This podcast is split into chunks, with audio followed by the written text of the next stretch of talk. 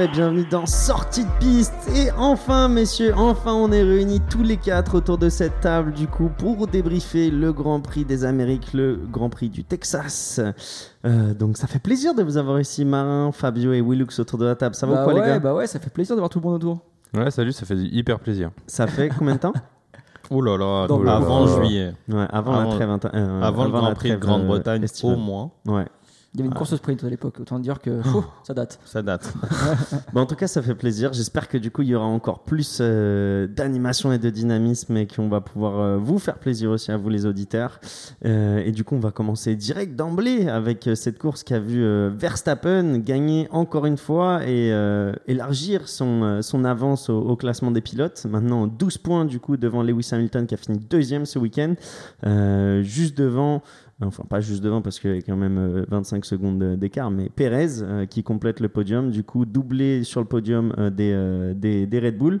Donc un bon week-end, qu'est-ce que vous en avez pensé messieurs? Ennuyant, bon week-end? Vous étiez enthousiaste à l'idée de cette course, est-ce que, est-ce que vous avez été servi? Bon, vu les week-ends qu'on avait, de toute façon, généralement, ces saisons, c'est ça. C'est on a une course qui est fabuleuse, plein de rebondissements, et après un truc plus normal. Bon, là, c'était une course, un week-end euh, intéressant, pas non plus ennuyeux, pas non plus excitant comme on a pu voir dans l'autre saison. Donc, euh, mais on s'est quand même, euh, on quand même régalé. Ça reste de la F1, donc on se régale toujours finalement. Oh, je suis d'accord avec Fabio. C'était un Grand Prix sympa, intéressant. C'est un beau tracé. Moi, j'ai toujours bien aimé euh, Austin. Après, c'est pas, ça casse pas trois pattes à un canard. hein. La suite des petits, des petits virages là, j'aime beaucoup. Ouais, ça. incroyable. ouais. Ah, me fait je penser au Japon d'ailleurs. Ouais, je suis Ouais. d'accord avec toi. ouais. Ah, c'est c'est une belle piste. Hein effectivement, ouais, moi j'ai. Il y avait une petite hype quand même. On en parlait juste avant là. Euh, Tu vois qu'il y a beaucoup de sur les réseaux sociaux. Je pense que tu sens vraiment l'effet Netflix là qui arrive, et qui est très très fort hein, aux US. hein. Je pense qu'on se rend pas trop compte nous, euh, même si entre nous on le regarde beaucoup, etc. Mais aux US, ils sont partis un peu de rien. Ils adorent le sport automobile avec NASCAR, IndyCar, etc. Et donc là, la F1, c'est. Tu sens qu'il y a un peu une nouvelle hype, j'ai envie de dire, même si elle a toujours été, ils ont toujours été des grands fans. Et du coup, voilà, moi ça m'excitait pas mal. Et effectivement, euh, Grand Prix un petit peu en demi-teinte, assez excitant sur les derniers euh, tours parce qu'il y avait un petit enjeu. Il y a eu quand même des belles batailles avec, euh, en milieu de peloton, donc on va en reparler, euh, j'imagine. Donc voilà, donc euh, on attend dans deux semaines le, le- le Mexique ou Brésil? Euh, Mexique. pardon, Mexique, excusez-moi. ouais. Brésil. Et mais pour rebondir sur ce que tu dis sur la notoriété et les influenceurs et tout, tout, on va dire le, le PR et les relations publiques qui a été faites autour de ce Grand Prix aux Amériques.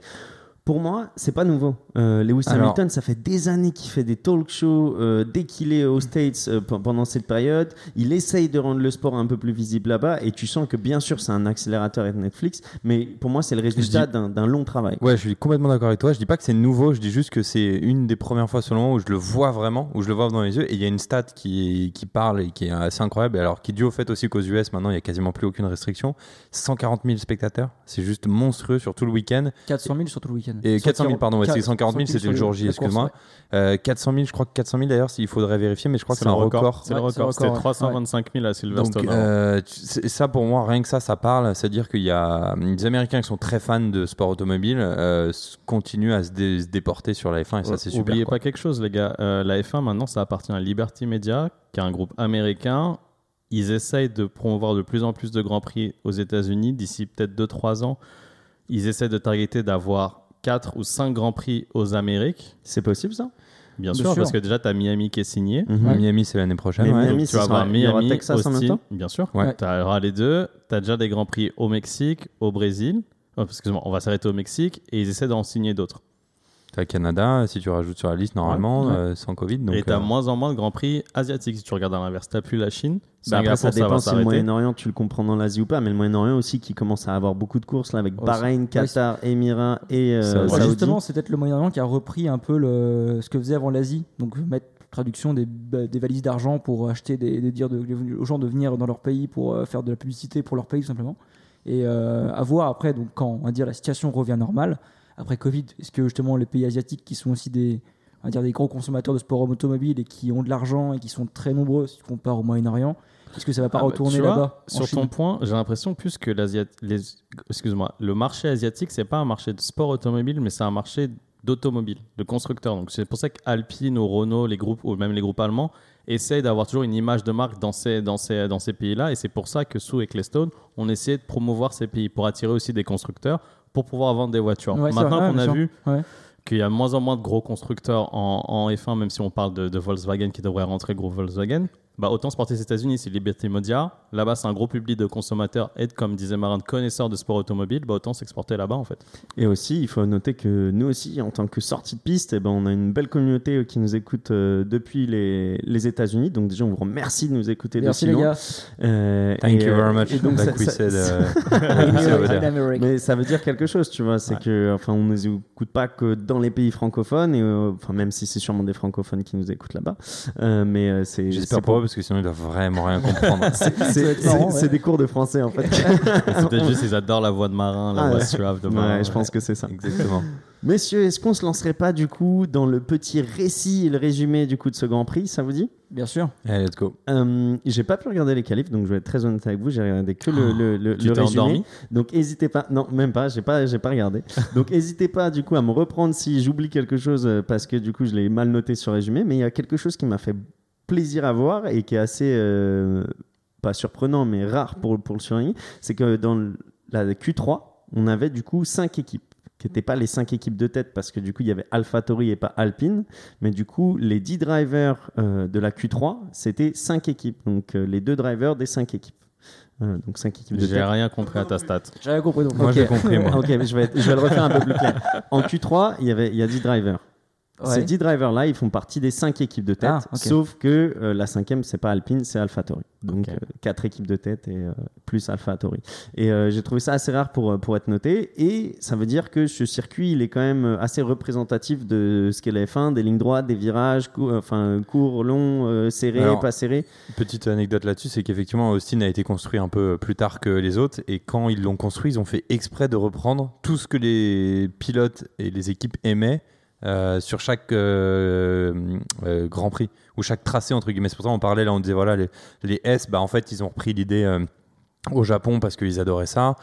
Tu vois que tu as un gros mur à l'entrée avec aussi pas mal de, de up and down, etc. Et donc ils ont repris en fait sur chaque tracé qu'ils aimaient bien en Europe ou autre Ça explique. pour en faire un, un- un circuit au final très complet en fait. Comme tu dis, Bah, tu as ça, des virages lents, tu as des virages rapides, tu as des grandes lignes droites, donc assez représentatif. Moi, je suis pas d'accord avec toi, Piche, sur ce que tu dis. À mon avis, que moi, ça me rappelle plutôt les quand tu voyais un Q3 où il y avait cinq équipes dedans. Ça me rappelle la F1 il y a deux ans, quoi.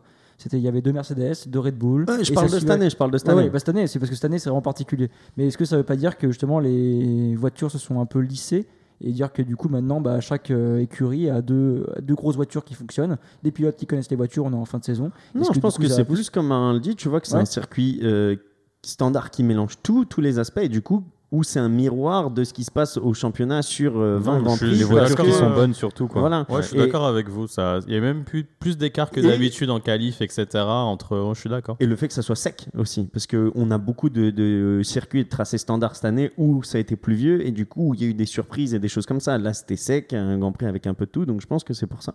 En tout cas, euh, Max Verstappen a décroché la pole devant Lewis Hamilton euh, et juste de- devant Perez et Bottas. Donc euh, Ouais. c'était un 1-2-1-2 euh, Red Bull Mercedes. Euh, ça s'est joué à pas grand chose, même euh, Perez a failli ch- chipper la place à- de Hamilton sur, sur son dernier passage. Très, très Euh, rapide. euh, C'était quand même deux dixièmes. hein. Ouais, quand même. c'est ce que je Ouais. me disais aussi. Quand Le même. dernier tour de Perez Ouais, justement. Non, en fait, De- euh, de bah, Verstappen. euh, Hamilton et Perez, ils sont à deux dixièmes de, De Verstappen. de Non, non, mais je te dis que Perez a failli prendre la place d'Hamilton en tant que P2 Ah, sur son dernier cru que t'allais passage. dire, euh, ok, pardon, Non, j'ai non, cru non. que tu disais, euh, il a failli la prendre. Je vais euh, essayer d'être plus clair. Verstappen. du coup. Il est pas clair aujourd'hui, euh, Je- Pichou. Là, qu'est-ce Soit- qui se passe Soit tu finis pas tes phrases parce qu'on n'arrête pas de te couper, Possible. soit t'es pas clair. En tout cas, ce qui est à noter par rapport euh, aux qualifications, euh, c'est la pénalité qu'a pris Bottas euh, pour avoir changé du coup un élément moteur. Encore. Est-ce que vous pouvez me dire ce qu'il a changé en tant qu'élément moteur ou ça n'a pas été divulgué On sait ce qui s'est passé? Si c'était divulgué, mais je m'en souviens plus du tout. Ok. Et la décision a été prise on spot du coup pendant le Grand Prix. Enfin, pendant le week-end de Grand Prix. Ouais, c'est euh, c'est assez impressionnant la vitesse à laquelle euh, il va euh, au travers de ses pièces. C'est franchement, euh, comparé aux autres, je crois qu'il est au sixième. Sixième moteur. sixième, enfin, ouais. sixième pièce de Sixième d'une pièce importante, ouais, donc, bon, bref. après c'est aussi on sait pas. Est-ce que c'est lui qui l'a cassé? Est-ce que la pièce avait un défaut d'usine, d'usinage? Derrière, il y a plein de choses qu'on sait pas. Du coup, il a fait le quatrième meilleur temps, mais il part en neuvième position sur la grille, euh, ce qui nous a donné un premier tour. Moi, j'ai adoré le premier tour, euh, donc euh, j'ai essayé de me concentrer à max sur ce premier tour parce que on était tous un peu occupés parfois à autre chose, mais on s'est vraiment concentré sur ce premier tour. Avec Hamilton qui a fait l'intérieur dès le premier virage à Verstappen, parce que Verstappen n'est pas si bien parti qu'à son habitude. Il faut le noter. On, on a mis beaucoup en avant le fait qu'il partait super bien sur ses derniers ça, tours ouais. Un très bon temps de réaction, etc. Ce qui n'a pas été le cas euh, sur, euh, sur, euh, sur ce départ. Et ensuite, on a eu une super bataille, euh, un peu plus loin dans le, dans le peloton, euh, entre Sainz et Ricardo, et même entre Sainz, Sainz et Ricardo Norris. et Ouais, Norris euh, sur, sur un virage. Ricardo est sorti vainqueur du coup de, de, de ce duel à la fin du premier tour, mais on va voir que par la suite, de toute manière, il y a eu encore une, une bataille, et je pense que c'est ce dont tu voulais parler, euh, Marin, dans, dans ton premier point. Ouais. C'était une des très belles batailles du week-end. Effectivement, ouais. Bon, après, on en pourra reparler d'Alonso où c'était des batailles peut-être un peu moins belles, mais aussi pas mal de batailles.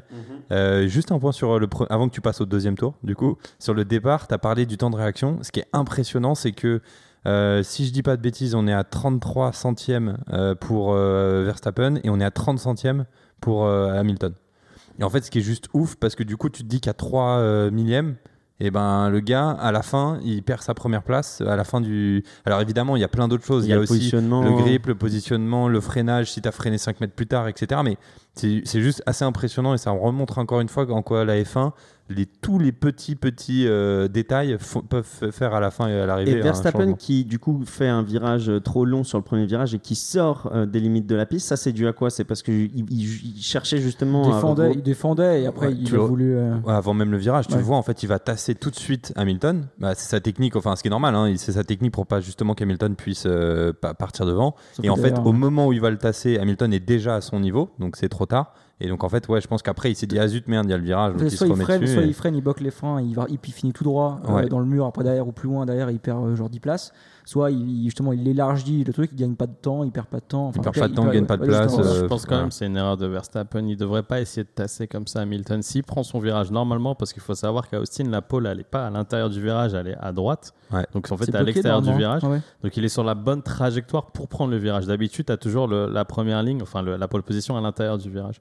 Là, vu que là, il est sur une bonne position, autant qu'il reste sur le côté droit, Et tu qu'il prend aurait pu sa l'avoir queue, après il aurait pu l'avoir après, ou en tout cas essayer de le croiser ou faire quelque chose. Hmm. Là, essayer de le tasser comme il l'a fait, il avait plus Et du tout si d'amplitude pour prendre le virage. Et Si tu regardes, il fait ça à chaque fois qu'il a la pole. Et Ouais. que Hamilton est juste derrière. Donc, Bah ouais, euh, après c'est les sa accidents qu'il a eu finalement, ouais. Ouais, aussi mais ça. c'est- qui il faut je pense, moi, il faut qu'il arrête. Ça, c'est Schumacher qui faisait énormément ce type de départ, mais c'est parce qu'après, Schumacher arrivait à rester devant. Là, quand tu sais que c'est cause perdue, Hamilton l'a bouffé euh, dans son temps de réaction, laisse tomber, laisse couler, essaie de le prendre plus tard. Je pense qu'il a manqué un peu d'intelligence là-dessus Ouais, ce donc je pense qu'à mon avis, t'as as, beaucoup de facteurs qui rentrent en compte et, euh, et l'intelligence à ce moment-là, elle est un peu loin, je pense. à Ah oui. Ouais, clairement. ouais. Ah, clairement. Et ce qui est intéressant dans ce que tu dis, euh, on va juste finir là-dessus, on va pas trop, trop rester longtemps sur le premier tour, mais euh, en gros sur le virage, en fait, ce qui est particulier sur ce virage-là, il y en a d'ailleurs un deuxième, je sais plus le numéro combien euh, sur le circuit, c'est qu'en fait, il est très large en entrée, Il est en montée aussi. il est en montée évidemment, donc on l'appelle le mur, il est très large en. Donc, euh, alors le fait qu'il soit en montée, c'est pratique parce que tu peux freiner beaucoup plus tard, du coup. Donc ça, c'est un avantage pour les, pour les pilotes.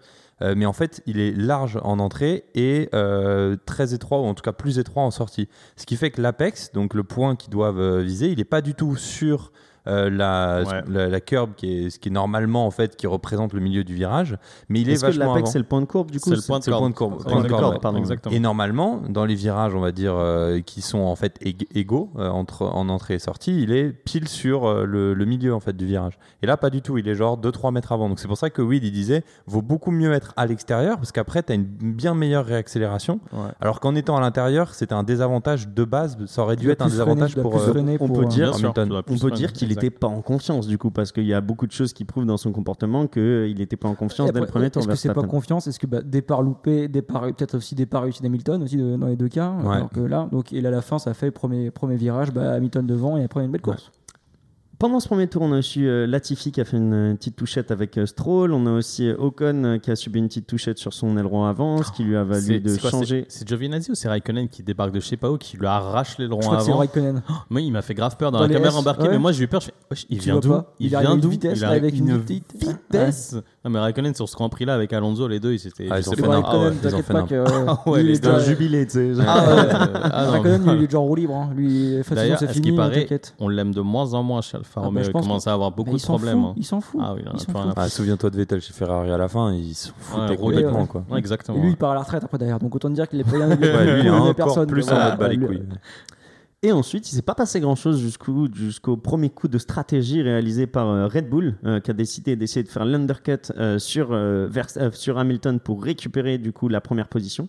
Du coup, Verstappen s'est arrêté au 11e tour euh, parce qu'il avait les pneus qui chauffaient et il voulait avoir des, des pneus neufs et il s'est dit bon bah tout concorde pour essayer de, faire sa stratégie. Euh, du coup, petit arrêt en 2 secondes 9 euh, qui n'est pas suivi par Verstappen euh, par Hamilton au tour d'après. Hamilton qui s'arrête 3 tours après au tour 14 avec un bon arrêt aussi de 2 secondes 8. Mais l'undercut a fonctionné à merveille vu que Verstappen ressort avec 6 secondes d'avance après l'arrêt au stand d'Hamilton. Donc Verstappen qui reprend directement le- le lead et la tête de la course à ce moment-là. Et après, il y a eu la bataille que vous avez du coup beaucoup aimé entre euh, Alonso et, et Raikkonen, euh, et avec aussi les discussions assez marrantes entre Alpine et la FIA. Euh, donc ça, je sais pas si vous voulez Si, réagir sur les limites de là-dessus. course, mais ouais, c'est. Dites-moi ce que vous en C'est pensez. un peu insolent, c'est un peu insolent. Non, en fait, c'est gros, juste- Alpine. Vas-y, vas-y, explique. En fait, c'est juste qu'on a. Après, je suis d'accord qu'on adapte. Il y a un règlement depuis le début. Alors, c'est ces trucs de, de limite de course, on a eu de la première, de la première course de la saison à Bahreïn jusqu'à là encore aujourd'hui.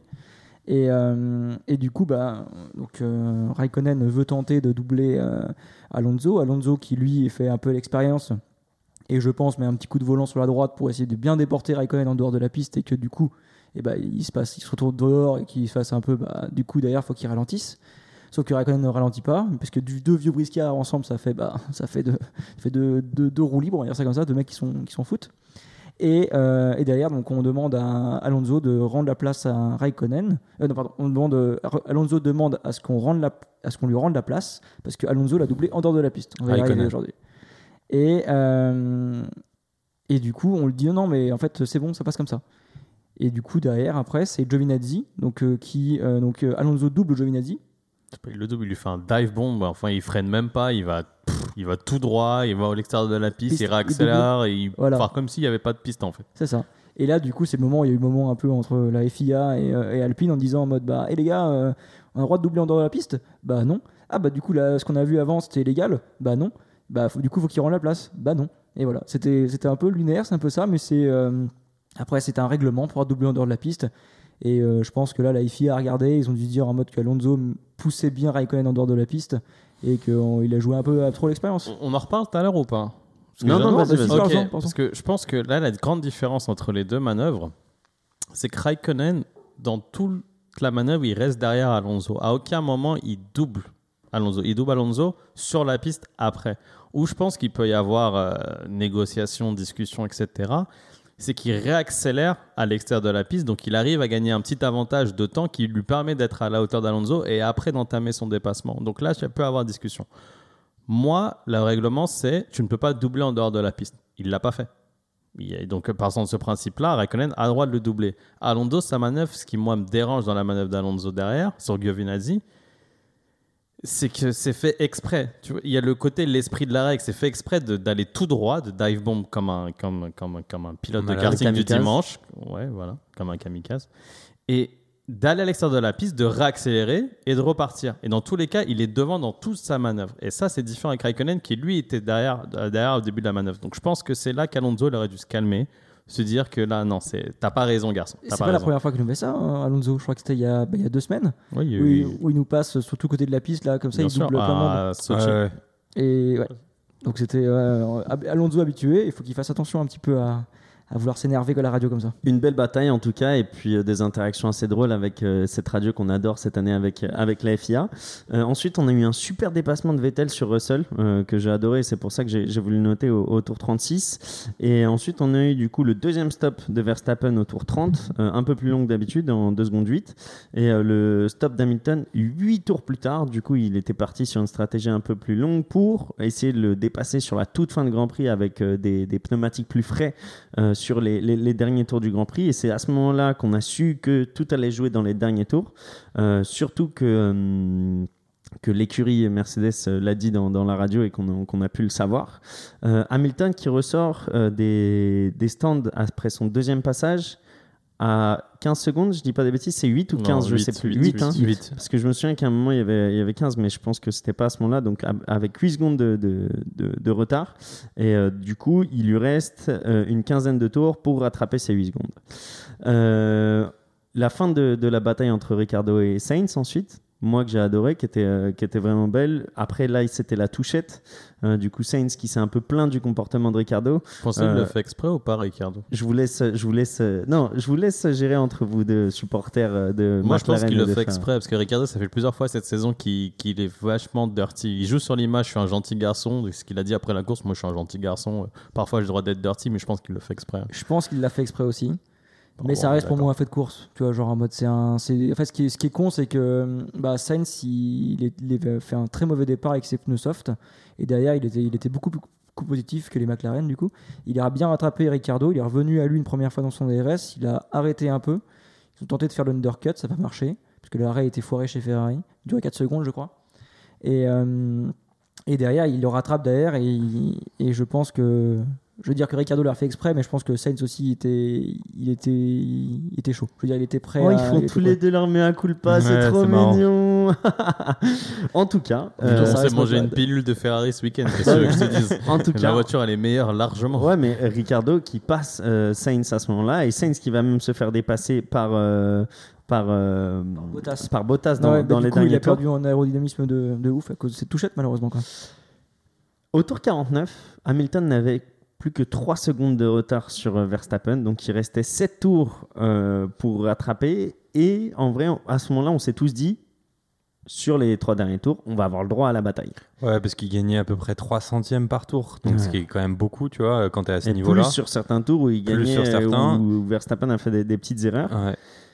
Et du coup, on s'est dit, vas-y, 49e tour, dans 2-3 tours, il y est, on va avoir notre bataille. Sauf qu'il est rentré à moins d'une seconde que au 55e tour, euh, donc c'est-à-dire un tour ou deux tours avant la fin.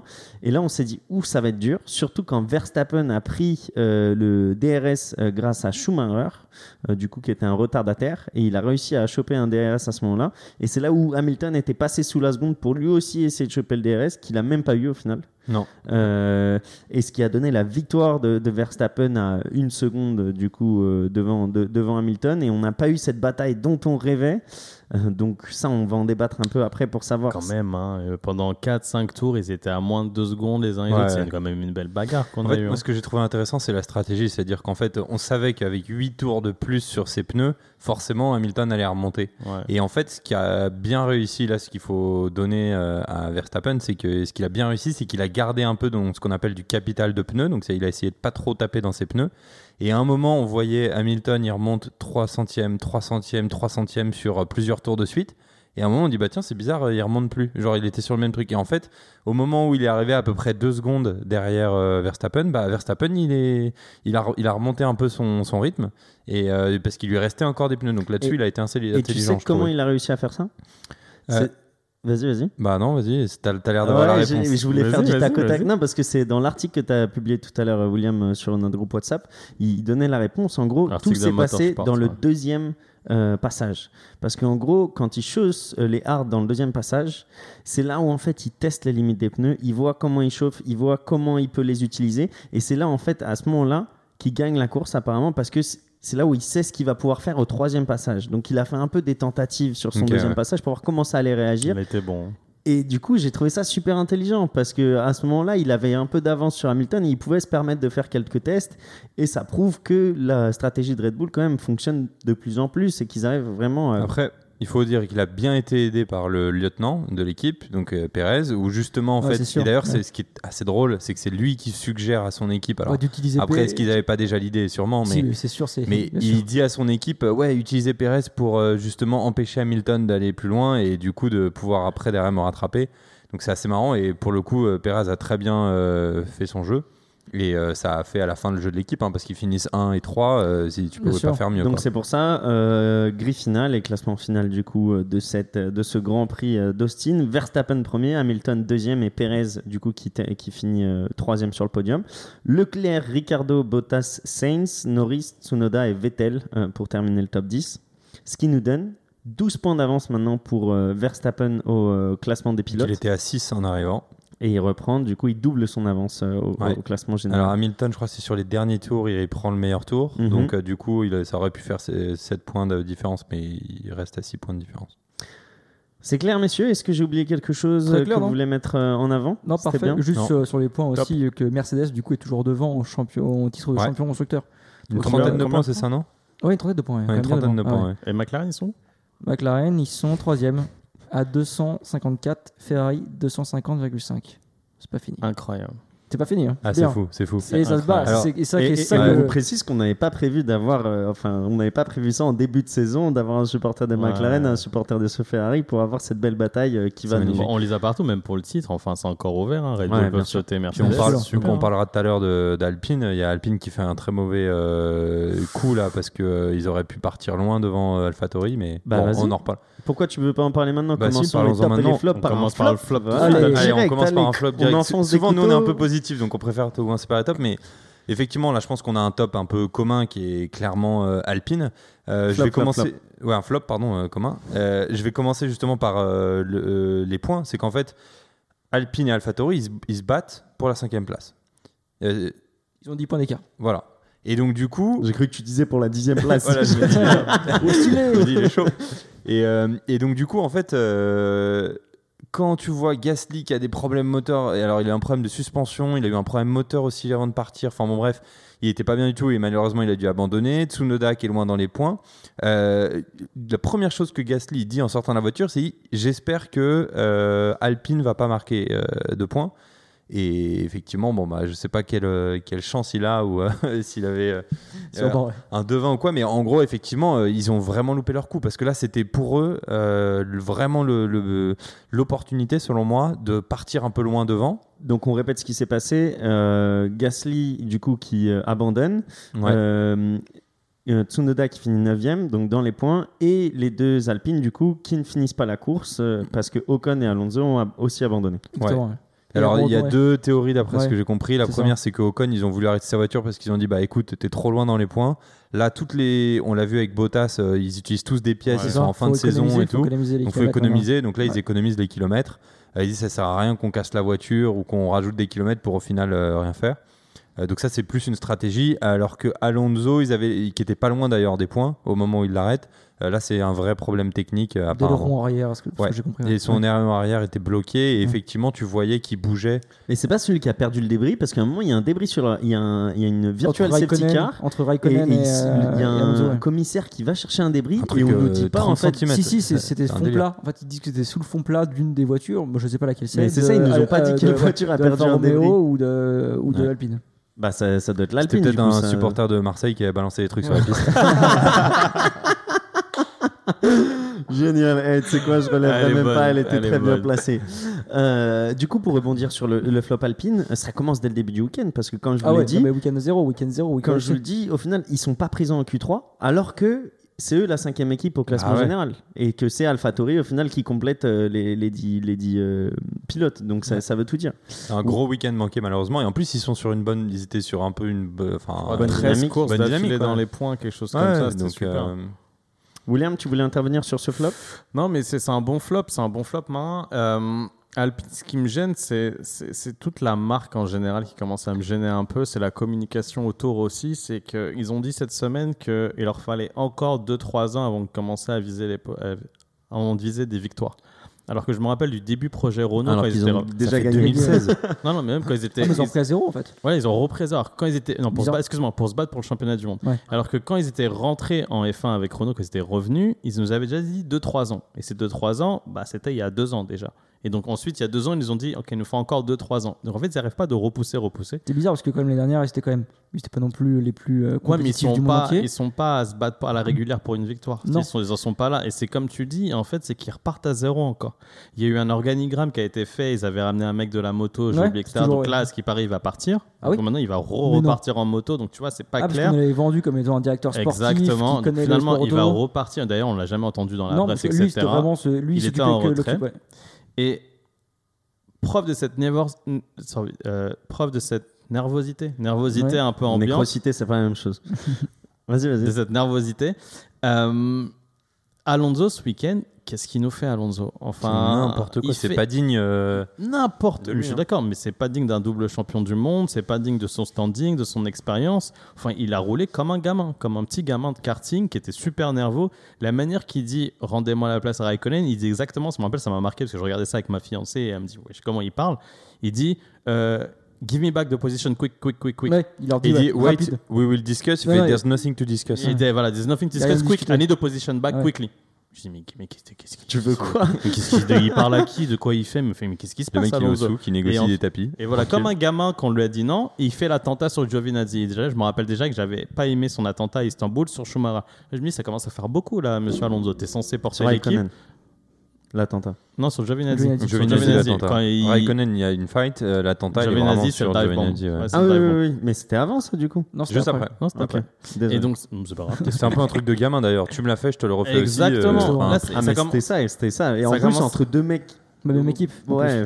Ça commence à faire beaucoup là, tu vois. Alonso, faut qu'il se calme. Il est censé porter un projet, une équipe. Euh, Ocon, il parle pas. C'est lui qui a apporté. euh, finalement, il a apporté la seule victoire de cette saison d'Alpine. Euh, À quoi sert Alonso? Je me demande là, à quoi il sert. Ouais. Est-ce que c'est le. C'est bête, hein, mais tu regardes, je vais faire des comparaisons un peu bêtes, mais tu regardes euh, Sébastien Vettel, tu regardes euh, Kimi Raikkonen, tu regardes Ah, Alonso. Peut-être passer là, les Est-ce gars. que, est-ce que, ouais, justement, est-ce qu'il serait pas là le temps de passer un peu. euh, Je suis totalement de d'accord avec toi. C'est c'est un truc que je peux. te- Sébastien Vettel, je sais pas. Bon, oui et non. On peut en parler aussi un peu cette saison. il, euh, se fait il se fait quasiment jouer gueule avec Stroll. Enfin, On le voit nulle part. c'est pas pas hein. lui non plus qui développe la, la voiture. J'ai pas l'impression qu'il est très actif dans le projet, tu vois. Je suis d'accord. On a amené Alonso chez Alpine pour qu'il développe le projet, pour avoir un, deux- un double champion du monde pour qu'il puisse développer la voiture. Exact. On disait qu'on voulait Kimi Raikkonen, on- et on- que c'était un atout pour Alfa Romeo parce que c'est un champion du monde qui développe la voiture. Le mec qui part en retraite dans 4 mois, il s'en fout complet. Ouais. Il regarde, clairement, il a dit qu'il n'était pas là pendant quelques, euh, pour quelques grands prix. Il regardait même pas la F1, la F1 il regardait chez lui avec ses enfants. Il soutenait pas son équipe. Je pense qu'il travaille même plus. Alfa Romeo reste l'année prochaine. J'aurais aimé qu'un champion Bah, tout ça, en fait, mon point pour en venir, c'est qu'on a un problème en F1, et je fais ça très rapidement, c'est qu'il y a plein de jeunes qui vont pas avoir de baquet l'année prochaine. Et je parle des jeunes en F2, on va avoir un champion de F2 qui est juste incroyable avec Oscar Piastri qui fait partie de l'Académie Alpine et qui a pas de volant l'année prochaine. Et tu mets un Alonso qui a pas l'air d'être au top. Alors c'est dommage. À Sauber, on a un talent phénoménal avec Théo Porcher qui aura pas de place l'année Ouais. prochaine parce que tu as un Bottas qui prend encore de la place. Mais je peux comprendre parce que Bottas a développé la voiture. Et Giovinazzi, il n'a pas été encore confirmé, non? Non, toujours pas confirmé, mais avec ce ça qu'on- dépend avec le, si le- les Américains rachètent ou Voilà, pas. c'est ce qu'on parlait il y a une semaine. Ouais. Si les Américains rachètent, au Porsche va passer à la trappe. Mais c'est ce qu'en fait, ce que je- mon point, c'est qu'on commence à avoir pas mal de pilotes vieillissants C'est bouché. qui La apportent F1 plus grand chose et qui bloquent des pilotes ultra talentueux qui arriveront sûrement jamais au Formule 1 à La cause solution, c'est quoi? C'est tu mets une limite sur le nombre de saisons qu'ils font, c'est tu rajoutes euh, des nouvelles équipes pour avoir plus de, de voitures, tu rajoutes une le voiture par c'est pas possible. Bah, avec le justement, Non, mais je sais, bah, Mais tu modifies, mais tu, fais quoi? plus- Tu rajoutes une voiture par euh, équipe? Non. Bah non, mais c'est que moi je suis directeur sportif, c'est qu'à un moment, enfin je suis directeur sportif, excuse-moi, je suis directeur Tu fais 4 d'écurie. grands prix par an avec 30 euh, pilotes. non, mais c'est qu'à un moment, je commence à porter mes hum, hum, hum, et je commence à me dire, ok, euh, Alonso, c'est c'est bien joli, mais euh, j'ai un mec, euh, peut-être le futur champion du monde, il est là, tu vois. Et c'est le risque qu'a pris Red Bull, c'est le risque qu'avait pris McLaren avec Hamilton, etc. Fabio, tu regrettes pas quand même ton achat du polo Alpine? Bah non, quand même. Ah, Une victoire ça. française, je l'ai acheté la- le lendemain. Il restera gravé. T'inquiète pas. Un autre petit flop, messieurs, que vous voulez mettre en avant? Fabio, t'as quelque non, chose bah, tu vois, bah, je parlais un peu de, j'ai parlé un peu de Vettel et d'Aston Martin. C'est vrai que mm, je pense que si tu nous écoutais en début de saison, euh, j'étais, je pense, le premier, de, le premier de cordée à dire, oh, bah, non, ils attendent cette année parce que les dernières c'était pas mal. Euh, là, je vais faire, je fais un peu un bilan. Peut-être que je vais faire des flops chaque semaine maintenant, euh, bilan pour jusqu'à la fin de la saison. Mais je fais un peu un bilan d'Aston Martin depuis le début de la, de, de la, de la saison. Et, euh, et bah, ils sont pas, ils sont pas là. Ils voulaient être quoi. Ils voulaient être dans les cinq premiers. ils voulaient se battre. Euh, ils voulaient se battre contre les plus gros, ils voulaient gagner des courses comme ils l'ont fait l'année dernière, ils n'ont pas du tout réussi, ils n'ont pas une bonne stratégie, ils ont pas, ils, toujours, ils tentent toujours des trucs très décalés, un peu dans, on va dire un peu dans le, Dans l'état d'esprit des, des small teams, quoi. C'est ça, vraiment exactement, ouais. vraiment un truc en mode tu, tu tentes l'impossible, ça va passer quoi. Genre mettre des pneus médiums à Vettel alors qu'il pleut encore sur la piste. Mais ça a passé l'an dernier. L'an dernier, c'est que tu parlais de vainqueur de Grand Prix l'an dernier. Euh, Pérez, c'est comme ça qu'il gagne l'an dernier. Ouais, ouais, mais genre, mais c'est est-ce que du coup euh, aussi la, la voiture était quand même aussi pour moi plus performante cette année. Je veux pas d'amélioration dans la voiture cette année. Est-ce que euh, on sait pas, mais, mais voilà, je fais un peu un, un bilan de la saison pour l'instant pour Aston Martin et je, et je Très mitigé, ouais, clairement. Moi, je voulais rebondir sur un truc, c'est pas un flop, c'est plutôt pour avoir votre avis là-dessus. Euh, et on l'a déjà vu quand j'ai fait du coup le, le récit du Grand Prix. Est-ce que on peut dire que c'est de la faute de l'écurie Mercedes sur le fait qu'on n'ait pas eu cette bataille coude à coude? Parce que du coup, je retiens ce que tu as dit, William, ils étaient quand même à deux secondes, c'était quand même une belle bataille. Mais est-ce que leurs calculs n'ont pas été si accurate et si précis qu'ils devraient l'être? Est-ce que on peut leur reprocher quelque chose? Marin, vu que es le Moi, je pense qu'on peut toujours reprocher parce que et d'ailleurs eux sont les premiers à dire euh, on aurait pu faire mieux, on aurait pu faire mieux. Mais honnêtement, je pense que ce qui les a vraiment vraiment embêtés, c'est Pérez. Euh, qui en fait effectivement les a empêchés tu vois de, euh, de, faire leur stratégie et de rajouter peut-être 2, 3, 4 tours. D'ailleurs à la radio ils disent euh, target plus 5 ta- target plus 6 ah peut-être plus 7 etc donc au final tu voyais que leur stratégie c'était vraiment de rester dehors le plus longtemps possible et euh, là, honnêtement, il faut, au lieu de dire, enfin, moi, c'est mon avis, après, vous dites ce que vous voulez, mais au, au lieu de dire Mercedes sur ce coup-là a été nul, j'aurais plutôt tendance à dire Red Bull a été meilleur Ouais. euh, d'un point de vue de la Ouais, c'est bien de voiture. le dire aussi, parce que c'est vrai qu'on. Excuse-moi, je te coupe, Marin, mais c'est bien de le dire aussi que Red Bull était meilleur que, que Mercedes. Ouais, bah, ça arrive une fois par an, donc. euh, non, non, mais. non, je rigole. Année, non, mais ça arrivait plus de fois que, l'inverse. déjà, ça est arrivé plus de fois que l'inverse. mais surtout, non, ils ont été vraiment bons sur leur stratégie. Ils ont bien utilisé en fait le duo de, de, de pilotes. Et c'est aussi là-dessus où malheureusement Bottas, avec sa pénalité moteur, Ouais, bah, bah, ça. peut moi- pas aider. C'est ça que moi je dis Donc- justement pour moi de Mercedes, c'est que Bottas n'était pas là. Il était quatrième. Ouais, mais euh, alors après, voilà, est-ce que c'est sa faute ou pas? Non, tu Non, vois. pas- Par contre, ce qui est bien, c'est qu'il remonte. Donc, il- il- on a parlé de l'avance là de Mercedes qui garde son avance Ouais, d'une trentaine de points. Bon, il fait son taf. Il est remonté, mais c'est sûr qu'il peut pas être là à se battre euh, à non, troisième moi place. c'est juste, c'est vraiment c'est dommage que cette pièce de moteur ait été changée maintenant, Ouais. parce que clairement il, il partira quatrième. Euh, Perez, il pourrait pas faire ce qu'il veut pour pouvoir pour euh, pour défendre sur Hamilton et la course serait complètement différente. Non mais d'accord, mais sauf que là il reste 5 grands prix, euh, la moindre pénalité, le machin, va être euh, dommage, c'est sûr, parce que là le moindre point va compter, le demi-point peut-être, ça ce serait encore pire, Euh, et donc du coup ils peuvent rien se permettre. Je pense que eux sont les premiers vénères de devoir changer la pièce honnêtement. Bien sûr. Et c'est ce que veut éviter Alpine quand ils s'arrêtent euh, en avance. Hein. William, un mot sur ça ou tu veux passer sur euh, les tops et euh, nous dire ton premier euh, Non, top? bah, bah, sur les tops, c'est super bien expliqué par Marin. Qu'est-ce que tu veux que je dise Merci, c'est super. Alors vas-y. Ouais. The floor is yours. C'est quoi le premier top? Bah, le premier top, c'est ce que tu as envie de dire. Tu dis ce que tu veux. Ah, bah. pff, top. Tu te souvenais plus des, de- des tops Ouais, qu'on je avait me dis, mais présélectionnés? de, de- quel top il me parle? T'avais bah, t'avais Red Bull. Red Bull, non, on va commencer avec Charles Leclerc. Parce qu'on a Bah, pas mal parlé de, de Red Ah, Bull. voilà. Charles Leclerc, euh, ça commence à faire pas mal de grands prix quand même où il est quand même le meilleur des autres. J'ai l'impression que Charles, à chaque fois qu'il termine une course, il est toujours quatrième. Il C'est un l'appelle- il sentiment. l'appelle Charles maintenant. Ouais, bien sûr. Charles. Charles, c'est Ah, mon mon pote. petit Mais Charles. regarde, ils ils s'envoient des caresses tous les Ouais. deux là. Non, mais C'est que c'est un- gênant. Non, mais c'est un Moi je pilote vois que sous la j'apprécie table, ça se beaucoup. caresse aussi. C'est un pilote que j'apprécie beaucoup, euh, Charles Leclerc. Et il finit toujours quatrième. Il y a toujours cette phrase Ah, c'était la meilleure course de ma vie. Personne n'en parle de, de Charles Leclerc. On l'a parce pas que, vu. Parce que, parce que c'est vrai, on l'a pas Bah, vu, mais bah, parce que les, pilotes de tête voilà, font des courses magnifiques.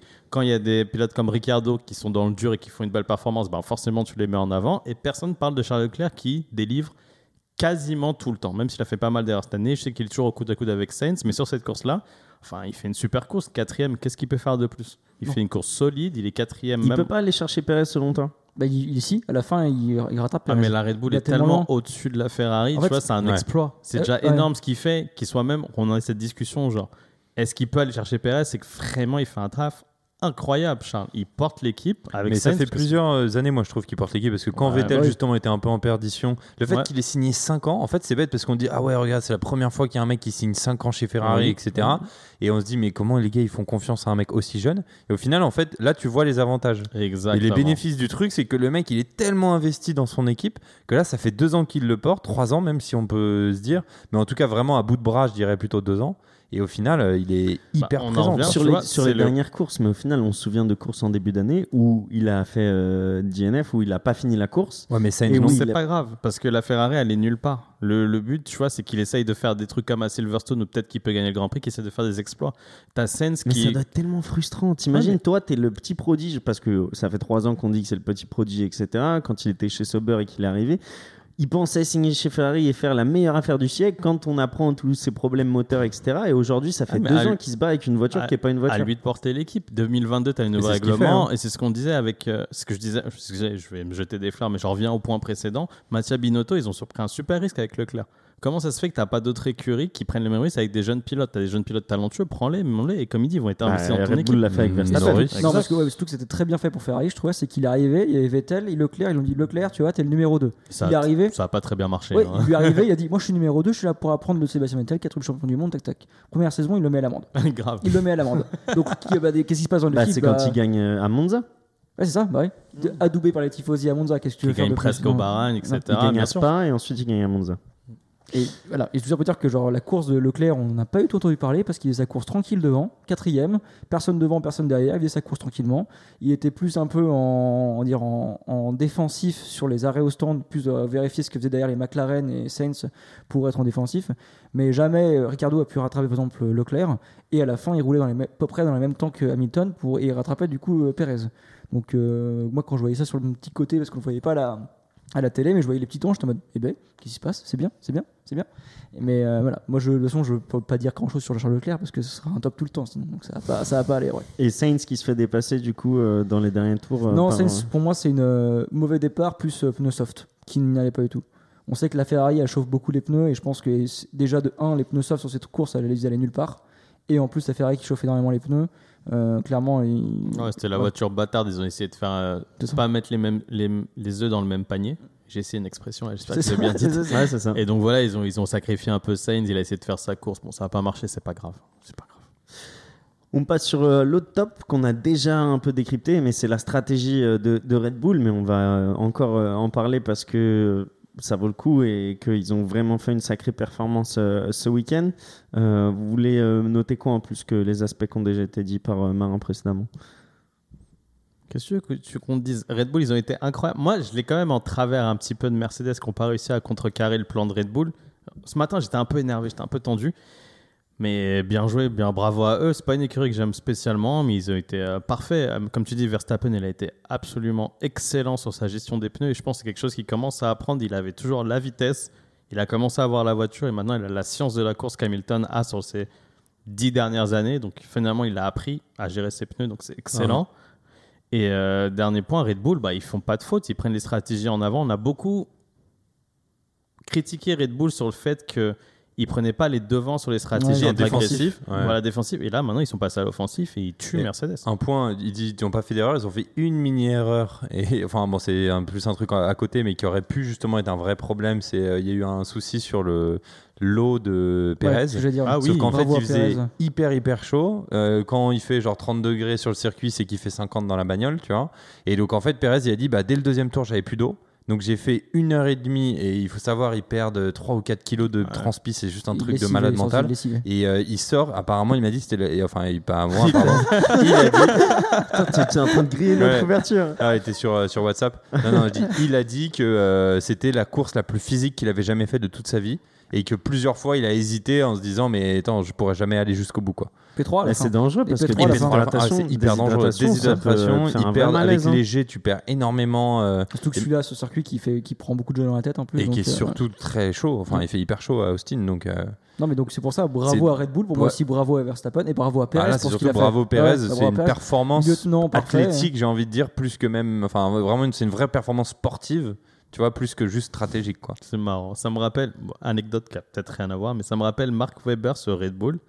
Il était à Fuji, il avait vomi sur son Ouais, casque. Il avait une gastro, il avait, Dans son compl- casque il Dans son avait casque, ouais. complètement vomi. Ah sur- ouais. Il, avait quand même, Ouais, il était dans une voiture de sécurité, il avait vomi, vomi, Ouais. il avait quand même fini le Grand Prix. Mais Ah, C'est l'odeur. vraiment. ah, L'odeur que t'as dedans. imagine dans quel état tu dois être physiquement. t'es- t'as- tu viens de vomir, t'es pas bien. t'es- il avait quand même fini le Grand Prix. Ah, Déjà, toi, quand t'as une gastro, t'es coincé dans ton lit. Alors bah oui. C'est comme tu dis, vraiment des surhumains ces pilotes. C'est ça incroyable. Messieurs, est-ce que vous voulez parler d'autre chose euh, de ce week-end sur le Grand Prix, sur la Formule 1 Non, j'ai une petite surprise pour vous après. Donc Ah. là, s'il faut Ah. parler Ah non, de la non, je Formule vais 1, Bah, faut moi, je peux pas, moi, je peux pas attendre. Ouais, moi, Ouais, j'adore les surprises, moi, la euh, aussi. 1. Non, je voulais qu'on parle un peu de MotoGP quand même parce Ah bah que c'est passé dinguerie ce week-end. Voilà, Ah et on a un Fabio ah oui. vainqueur, un Français euh, du coup vainqueur. Et c'est pour ça que je vais vous demander si vous aviez autre chose à dire. Mais je vous sens excité sur cette petite surprise. Euh, donc on va dire euh, Fabio Quartararo, vainqueur et euh, champion du monde de 22 ans, non MotoGP à Ouais, 22 ans. 22 ans, premier Français folie, euh, champion du monde de MotoGP. Moi, je suis pas trop, messieurs. Euh, donc, est-ce que vous pouvez nous dire ce que ça représente? Est-ce que vous. Lui, ça fait quoi Deux ans qu'il est Trois ans? En MotoGP, ça fait 3 ans. Et il a jamais gagné dans les catégories inférieures. Et là, l'année dernière, avec Zarco, ils ont commencé à monter. Euh, Il a jamais gagné en Non, c'est les. T'inquiète, 2? j'ai écouté une interview Ah, pour euh, super. ça, t'inquiète. Et euh, justement, ça fait quoi Deux ans l'année dernière et cette année qu'on entend en parler. Et là, il, est, il a gagné parce que son concurrent direct est tombé. Euh, Qu'est-ce que vous en pensez, messieurs? Bah, c'est super pour Non, euh, la c'est- France. ouais, c'est super champion du monde, champion du français en MotoGP. On veut ça, surtout qu'il y avait Zarco aussi. On avait quand même deux gros pilotes en, en MotoGP, Ouais. donc ça nous fait des Ils belles sont pas dans la même écurie, hein, les deux. Non. Non, non, non, ils sont différents. Mais euh, ça nous fait des belles années en perspective pour le sport français. Puis moi, j'attends le champion du monde en F1 français là. Je sens bien un petit, euh, un petit Gasly là. Enfin, moi, Ah c'est mon. Ah bah, ouais, c'est une bonne question. Vous verrez qui en français le premier euh, champion du monde? Le mec qui arriverait le plus vite. Demande si- pas ça, Fabio il va répondre Grosjean, tu vois. Grosjean qui fait du. Grosjean qui l'année prochaine d'ailleurs a signé dans une top team euh, IndyCar, hein, donc il y a moyen qu'il Ouais, ouais. gagne des courses. Et, Bien bref. sûr. Moi, je te dis, si Charles Leclerc, il va changer sa bannière de, con- de pays, peut-être que ce sera le premier du coup. Monégasque. Enfin, Ouais, ouais, c'est mais pour je te dis, quand il va changer Ah, sa pardon. bannière de pays. Euh, moi, de toute façon, je verrai Gasly aussi. Donc, si on doit choisir un en premier. Mais Gasly après avoir quitté AlphaTauri. Ou pour Ouais, cher, pareil. qui sait? Ça m'étonnerait qu'il arrive en F1 maintenant. Bon, peut-être non, peut-être pas tout de suite, mais dans deux ans, tu vois. Je pense pas. Si les. Américains ils rachètent, c'est Qu'est-ce fini. qu'ils sont passionnés? On parlait de MotoGP, on repart sur la Ah, F1, pardon. c'est beau.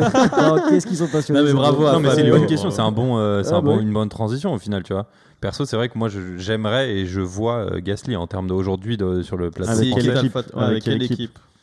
Ça parlerait de McLaren peut-être Avec la fin. une nouvelle équipe. À la- après, McLaren, ça peut être un Merco un jour. Enfin, équipe. t'en sais rien. Tu hein. pensais Merco? Non, Avec tous les pilotes qu'ils ont Mercedes signés à gauche à droite, je, Je pense pense pas qu'il irait dans le Giro Merco. Ouais, je sais pas. Moi, je le verrais bien euh, chez une McLaren. Je pense qu'un jour, il va vouloir pas. sortir du giron Red Bull parce qu'il va voir qu'il y a un entonnoir. À un moment, tu peux plus. Enfin, Ah oui, ils veulent, ils veulent plus de lui chez, dans la maison ouais, mère. bien sûr. c'est Si, bon. ils veulent de lui pour le- mettre le meneur de la seconde équipe. quoi. Ouais, mais de toute façon, Mais c'est voilà. jamais très Ah, très longtemps Bah hein, chez AlphaTauri. hein. Là, j'ai une petite question qui me vient à l'esprit, mais totalement euh, Une autre hors surprise. sujet. Non, mais non. Ah, Euh, pourquoi PSA, ils ont jamais fait de Formule 1 Ou peut-être qu'ils en ont fait, mais je suis pas Toujours, au bien sûr, ils ont été motoristes.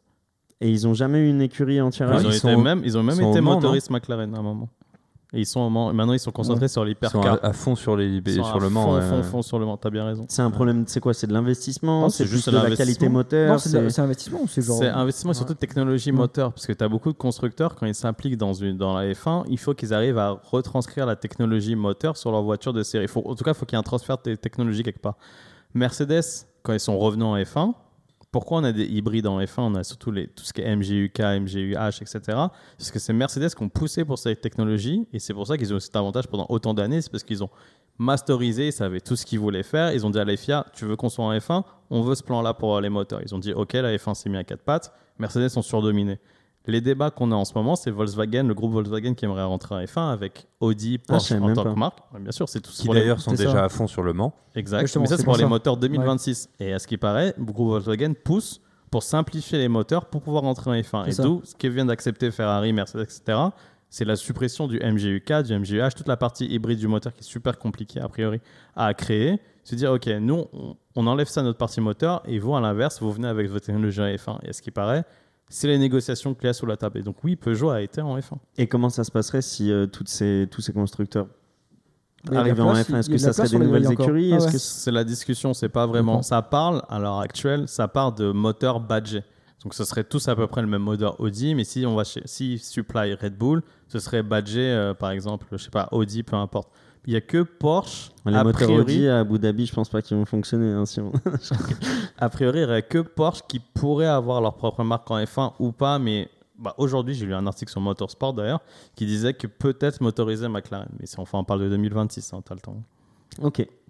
Des mots sur euh, la MotoGP Est-ce que vous, vous regardez? Est-ce que vous connaissez ou pas du tout? Est-ce que Je regardais que le Grand Prix hier parce qu'on m'a dit qu'ils pouvaient gagner le championnat, sinon je regarde pas. Non. Je regarde quand c'est avant la F1. Généralement, c'est juste avant la F1 sur, sur Canal. Donc, généralement, je regarde quand c'est ça.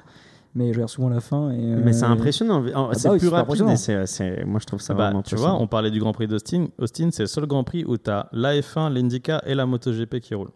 Tu aucun autre Grand Prix au monde où les trois. Et là, le Grand Prix euh, d'Italie, Emiliano Romana, Il n'y a pas, a pas Il n'y a pas d'IndyCar. IndyCar. Pareil au Qatar, là, euh, le Qatar, ça a tout le temps été un Grand Prix euh, De MotoGP moto. et qui va devenir un Grand Prix de F1 Exact. cette année. Hmm. Euh, mais il n'y a pas l'IndyCar. Donc c'est le seul Grand Prix où tu peux faire la comparaison entre les trois qui va le plus vite. tu vois. Donc c'est assez intéressant.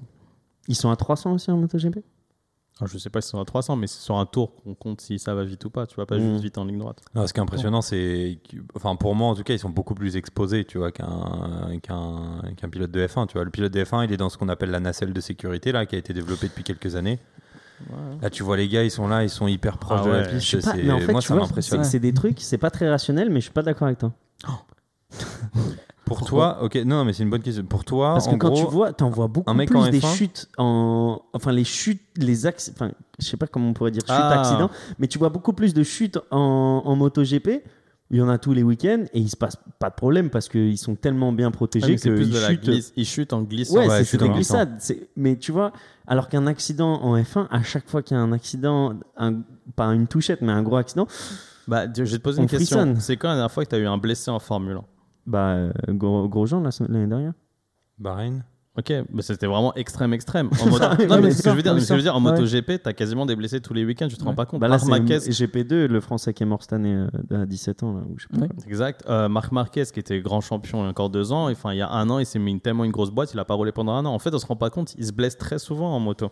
Il a bosso, je me suis cassé Mais le bras, c'est je me suis pour- mais c'est pour la ça, tu clavicule. vois, je l'ai du mal, Alors je pense que F1, c'est- euh, pour te blesser, faut y aller. C'est tu entre, c'est entre chute et accident, je pense, la différence. Parce que si c'est deux motos qui se percutent, excusez-moi, si c'est deux motos qui se percutent, je pense que ouais, là, c'est très grave. Mais tu le vois pas souvent, aussi souvent que deux F1 qui se percutent. Non, c'est juste que c'est plus impressionnant, je pense, de F1 parce que ça fait beaucoup de débris et tout ça que, que les motos. Mais oui, mais, mais surtout, surtout qu'il y a un truc qui est étonnant, c'est que je sais plus si c'était Zarco ou Fabio Quartararo qui s'étaient euh, blessés aussi cette année. Trois semaines après, ils roulaient. Ils mais ils ont aussi un, ils eux sont encore. euh, C'est des machines de des guerre. machines- ouais, c'est ça. Ouais, enfin après, regarde, tu regardes euh, Lewis, il se prend une bagnole sur la tête, euh, il se pète, euh, je sais pas quoi, des cervicales là, et au final, euh, la semaine d'après, pareil, il roule. Toujours un mot pour C'est ce que Lewis. j'ai dit. Non, non, non, parce que là, c'est l'exemple. Et Lewis, il est champion du monde. Non, mais Lewis, il est trop beau. Oh là C'est là.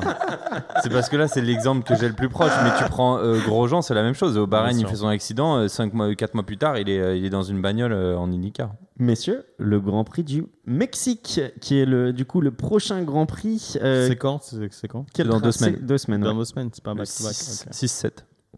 Le ouais, 5, 6, 7 du coup euh, novembre. Euh, quel genre de tracé Qu'est-ce que c'est? Je vois une très très longue ligne droite. Je vois des virages serrés. C'est record de vitesse de pointe euh, là-bas. Je me rappelle de Perez qui prend 360 sur une Force Ah, India il y a quelques années. Impressionnant. Après, Moi, ce que, ce que j'aime bien sur. Pardon. non, vas-y, vas-y, vas-y. J'aime bien sur celui-là, c'est euh, à la fin. En gros, le podium, il est en plein milieu. C'est un espèce de stadium un peu. T'as C'est c'est un stade, c'est un stade de baseball, je crois qu'ils ont. euh, qui Ah, qui change Ouais, Ah, qui c'est change, énorme, ouais. ok. c'est génial. Là, Ouais. c'est trois tribunes euh, face to face. Et alors, en plus, l'année dernière, où il y a deux ans, ils avaient mis la voiture au milieu qui monte sur un ascenseur. Alors, ils avaient un vrai. peu craqué. Mais au final, mais au final, c'est hyper cool pour le, tout ce qu'on parle de la F1 spectacle, etc. Ça, c'est franchement hyper sympa pour les fans. Parce que souvent, à part ceux où avant, tu avais le droit d'aller, euh, typiquement, on parlait de Monza, Monza, tout à l'heure, là, ouais. où euh, les mecs, ils sont juste en dessous du podium et que tu as une ambiance de malade. Euh, là, euh, le Mexique, c'est vraiment connu pour ça. Je pense qu'il y aura du monde aussi, à mon avis, là, parce que. Ouais. Et il y a Ouais. Checo, il y a Perez Ah, qui est là sûr. aussi, qui est Ouais, devant. il est chez donc, lui, euh, ça va. qu'il va Ah, être, euh, on aurait dit que c'était deux personnes différentes. Il y a Checo, il y a Checo, Perez, il y a Perez, il y a. Euh, un pronostic? J'ai jamais vu un Grand Prix du Mexique. C'est le premier que je vais regarder. Ouais, je te promets. j'ai- Je sais pas pourquoi, j'ai jamais. Super dans le studio. Ouais, j'ai jamais. Je suis jamais tombé. Je sais pas ce qui s'est passé dans ma vie. J'ai jamais vu un Grand Prix du Mexique. Ça va être le Celui premier. d'il y a deux ans, là où t'as Hamilton qui gagne justement avec sa bagnole qui, euh, qui monte là. Tu Non, l'as je l'avais pas celui-là vu en direct. Ok. Et je sais pas, il y a toujours quelque chose qui fait que j'ai jamais vu en direct. Donc, en fait, comme je regarde Ok. pas Après, les il va se replays, souvenir que c'était son anniversaire. ça. je sais pas. Donc, j'ai aucune idée euh, de caractéristiques. Je sais pas. Je sais pas. Bah, Vitesse d'une de victoire Charles euh, Leclerc. je dirais alors, Mercedes. ouais. hein. Leclerc? Non, c'est Piche qui a dit. hein, c'est pas Ah, moi. ok. Non, bah Non, Fabio, du franchement, coup, ouais, je- franchement, mais là, on arrive en fin de saison. Euh, Des calculs qu'il nous fait. Ah, voilà, là, ça euh, part en calcul. Ok, alors la, la Alors, si je rajoute point, 17, point, je ouais, retiens ça- 2 moins 4, sur les plus le meilleur tour. Tu sais quoi Moins la 0,5. Je vais faire un, je vais faire un, un doublé. Je vais faire euh, Paul Checo, Oh. victoire euh, Verstappen. Après, derrière, vous vous débrouillez. Ah, c'est simple ça. Non, moi je sais que. Enfin, je sais, j'ai vu euh, Mercedes quand même très bon sur ce circuit, donc je les vois quand même devant. Il y a beaucoup Après- de safety car ou pas? Juste je- que je prépare mon pronostic. Ouais, je dirais pas, non. Non, c'est comme, au circuit des États-Unis. Ouais. Et justement, euh, j'allais dire, je vais peut-être me faire mentir moi-même tout de suite parce qu'en fait, au circuit des États-Unis, c'est euh, Hamilton qui a, je crois, le record de victoire là-bas, qui est Mercedes a tout le temps été Ouais, ça devant. Et là, ce week-end, euh, ça montre que ça veut rien dire. Donc, euh, je Donc, pense que je ça va être encore très tendu. Non, mais je pense que ça va être très tendu et ça va re-être très intéressant comme on a eu euh, ce week-end. Moi, je dis Ferrari sur le podium. Les deux Ou une seule Ouais, ouais, ouais. Toi, tu pousses. Ah bah les- mets-moi les deux et mets-moi les, les, les McLaren en Allez, font je les mets points Charles sur bon. le hein. podium. Charles sur le podium. Ok. Moi, j'ai pas de prono. Moi, je le monde regarde. ta tête de Ouais. J'ai réfléchi j'ai jamais vu le Grand Prix. Je sais pas, j'ai aucune idée. Marin, tu nous as pas donné le pronostic. Si, si, moi je pense que euh, t'as Hamilton devant quand même, et je, vois- je verrais bien aussi Bottas sur le podium, donc plutôt en 3 avec Verstappen derrière.